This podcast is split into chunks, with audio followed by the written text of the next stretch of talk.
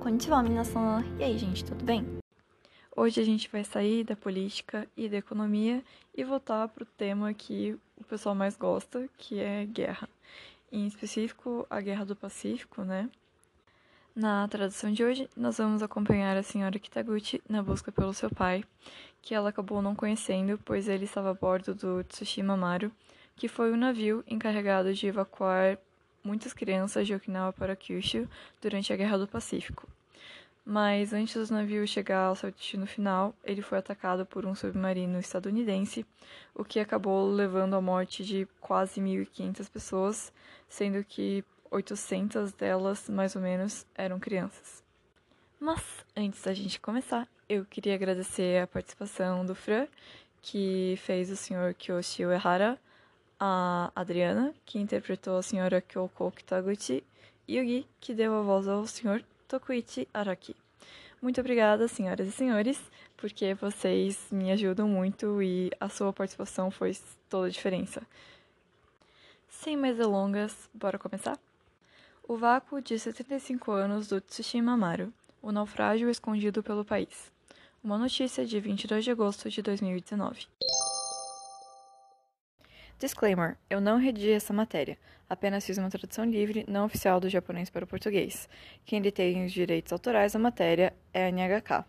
O link da matéria original em japonês vocês podem encontrar na descrição do episódio, junto com os links dos canais das pessoas que colaboraram no episódio. Ademais, gostaria de enfatizar que eu não sou uma tradutora profissional, apenas traduzo as notícias como forma de aprendizado e, portanto, posso cometer erros, embora me esforce ao máximo para que não ocorram, ou ao menos que sejam mínimos. Mas, se você notar alguma coisa, tiver feedback, fique à vontade para compartilhar comigo.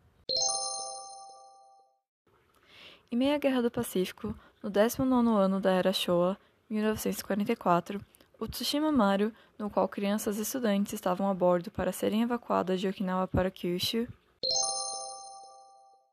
Sucintamente, Kyushu é a terceira maior ilha do arquipélago japonês e fica localizada no sul do país.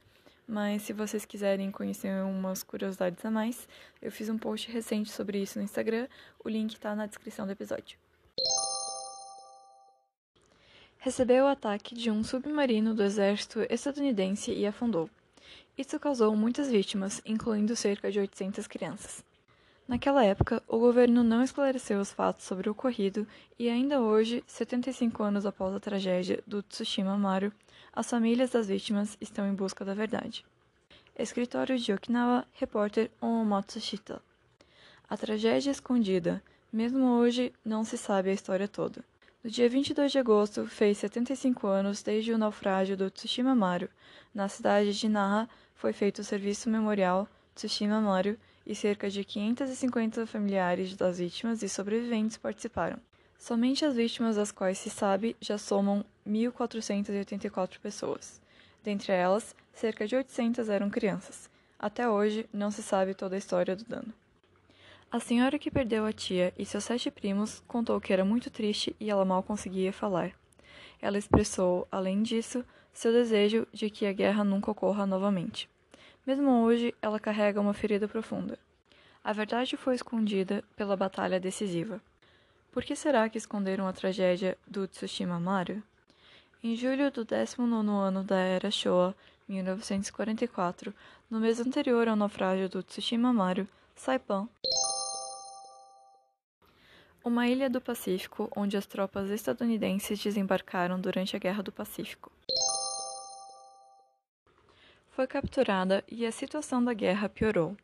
Por meio de documentos da época, compreende-se que, enquanto parecia que a próxima batalha decisiva seria Okinawa, para que o país, que já passava por uma severa situação alimentícia, não passasse a carregar o fardo das crianças, entre aspas, encorajou a sua evacuação.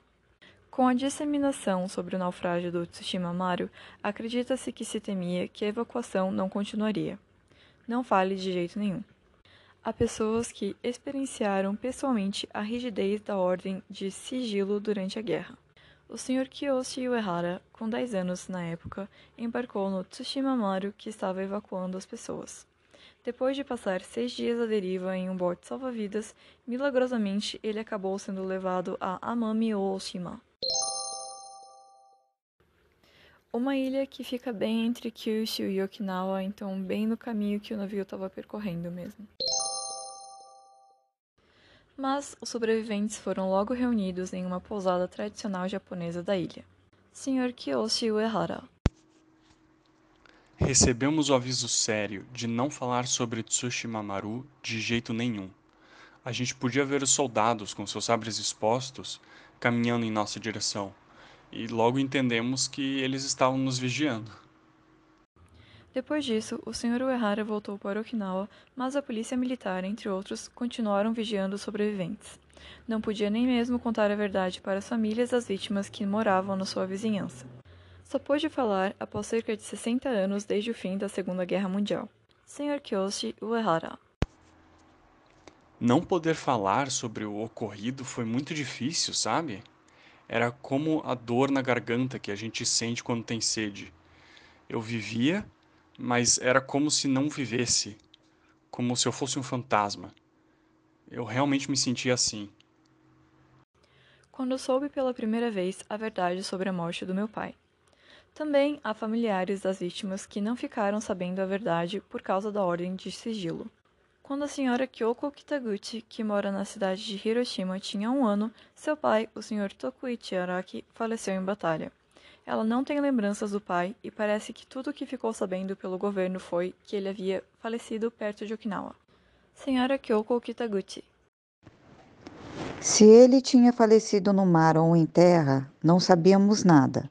Fazendo o nosso melhor para viver, nós, a minha mãe e eu, não conseguíamos pesquisar. No entanto, há 11 anos, em uma viagem para Okinawa com a sua mãe, ficaram sabendo da verdade sobre a morte de seu pai quando visitaram um museu feito em memória do Tsushima Maru para poder vê-lo 60 anos após ter sido afundado, por coincidência a sua mãe encontrou o nome de seu pai. Senhora Kitaguchi. Enquanto a minha mãe se aproximava de mim, com as lágrimas escorrendo, ela disse o seguinte: O seu nome foi mencionado. O nome do seu pai está entre os membros da tripulação. A senhora Kyoko também havia visto o nome do pai e, naquele momento, as duas ficaram sem palavras, chorando copiosamente em silêncio. O pai da senhora Kitaguchi embarcou no Tsushima Maru como um soldado de artilharia para defender o navio. Senhora Kitaguchi. Ah, então entendi. Ele havia embarcado no Tsushima Maru, né? Começou a crescer um sentimento como se fosse realmente a primeira vez que eu estivesse encontrando meu pai. Ao ver as lágrimas da minha mãe, foi a primeira vez que senti fortemente que eu também tive um pai. Com os últimos momentos do seu pai um pouco mais esclarecidos, começou a brotar um sentimento em relação a ele, em quem ela não conseguiu focar por muito tempo. Seis anos atrás, em meio ao que sua mãe deixou após falecer, ela encontrou uma carta do seu pai. Na carta. Espero que crie muito bem a Kyoko por mim. Deixo tudo em suas mãos. Melhor dizendo, cuide-se por favor. Senhora Kyoko Kitaguchi, meu pai escreveu com aquela letra. Ele se preocupava tanto assim comigo. Se eu não tivesse ido ao museu em memória do Tsushima Maru, mesmo hoje, eu poderia ter continuado indiferente em relação aos sentimentos do meu pai, não é mesmo? Não nos encontramos, mas mesmo assim, é o pai pelo qual sou relacionado com o sangue, não? Não sei se não era o seu pai. Querendo mais pistas sobre o seu pai, a senhora Kitaguchi participou de uma palestra feita na cidade de Hiroshima em agosto, ministrada pelo Sr. Kiyoshi Uehara, sobrevivente do Tsushima Maru. Lá, pela primeira vez, ela escutou sobre a situação que antecedeu o naufrágio do Tsushima Maru. De acordo com a palestra do Sr. Uehara. Pouco depois das 10 da noite, escutei um boom.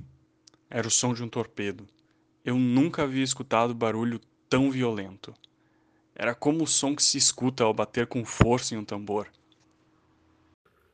No meio da palestra, o Sr. Uehara falou: Encontrei um soldado da artilharia enquanto estava à deriva. Será que esse soldado não era o seu pai? Depois que a palestra terminou, a Sra. Kitaguchi perguntou ao Sr. Uehara e ele transmitiu as palavras ditas pelo soldado. Ele nos encorajou, dizendo: assim que ficar mais claro, o resgate virá, tá bom? Aguentem firme. Porque havia muitas crianças a bordo, né? Não sei se a pessoa que disse isso não era o seu pai. A senhora Kitaguchi segurou firmemente a mão do senhor Uehara e murmurou: A sua mão é agradável. Enquanto as lágrimas escorriam do seu rosto. Ao encontrar e apertar a mão do senhor Uehara, que talvez tenha estado junto ao meu pai, senti como se de algum modo estivesse apertando a mão do meu pai. Pensei que após 75 anos as memórias desapareceriam, mas acho que os sentimentos entre pais e filhos não somem. Estou feliz por ter vindo. Como será que seu próprio pai, mãe ou família faleceu? Qual seria a razão disso? Por causa da guerra, o naufrágio do Tsushima Maru foi escondido e, mesmo hoje, quando já se passaram 75 anos, o coração dos familiares das vítimas continua carregado de tristeza.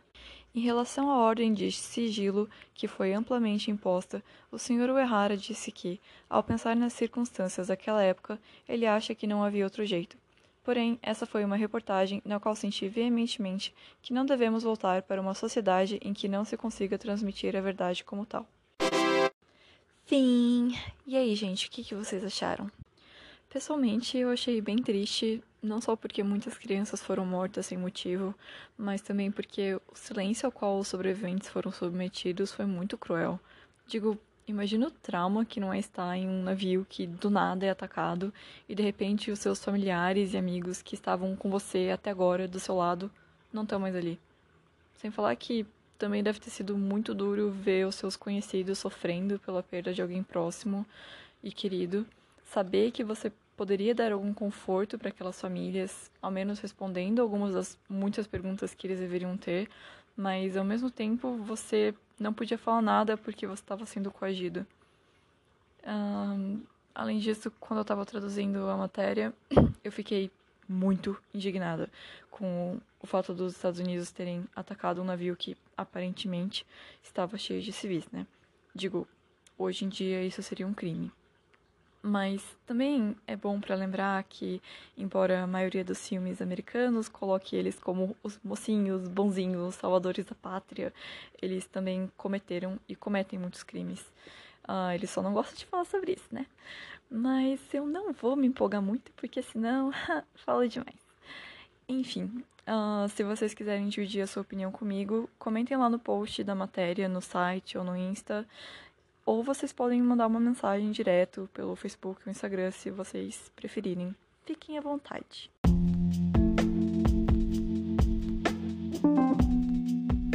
Acho que por hoje é só, né?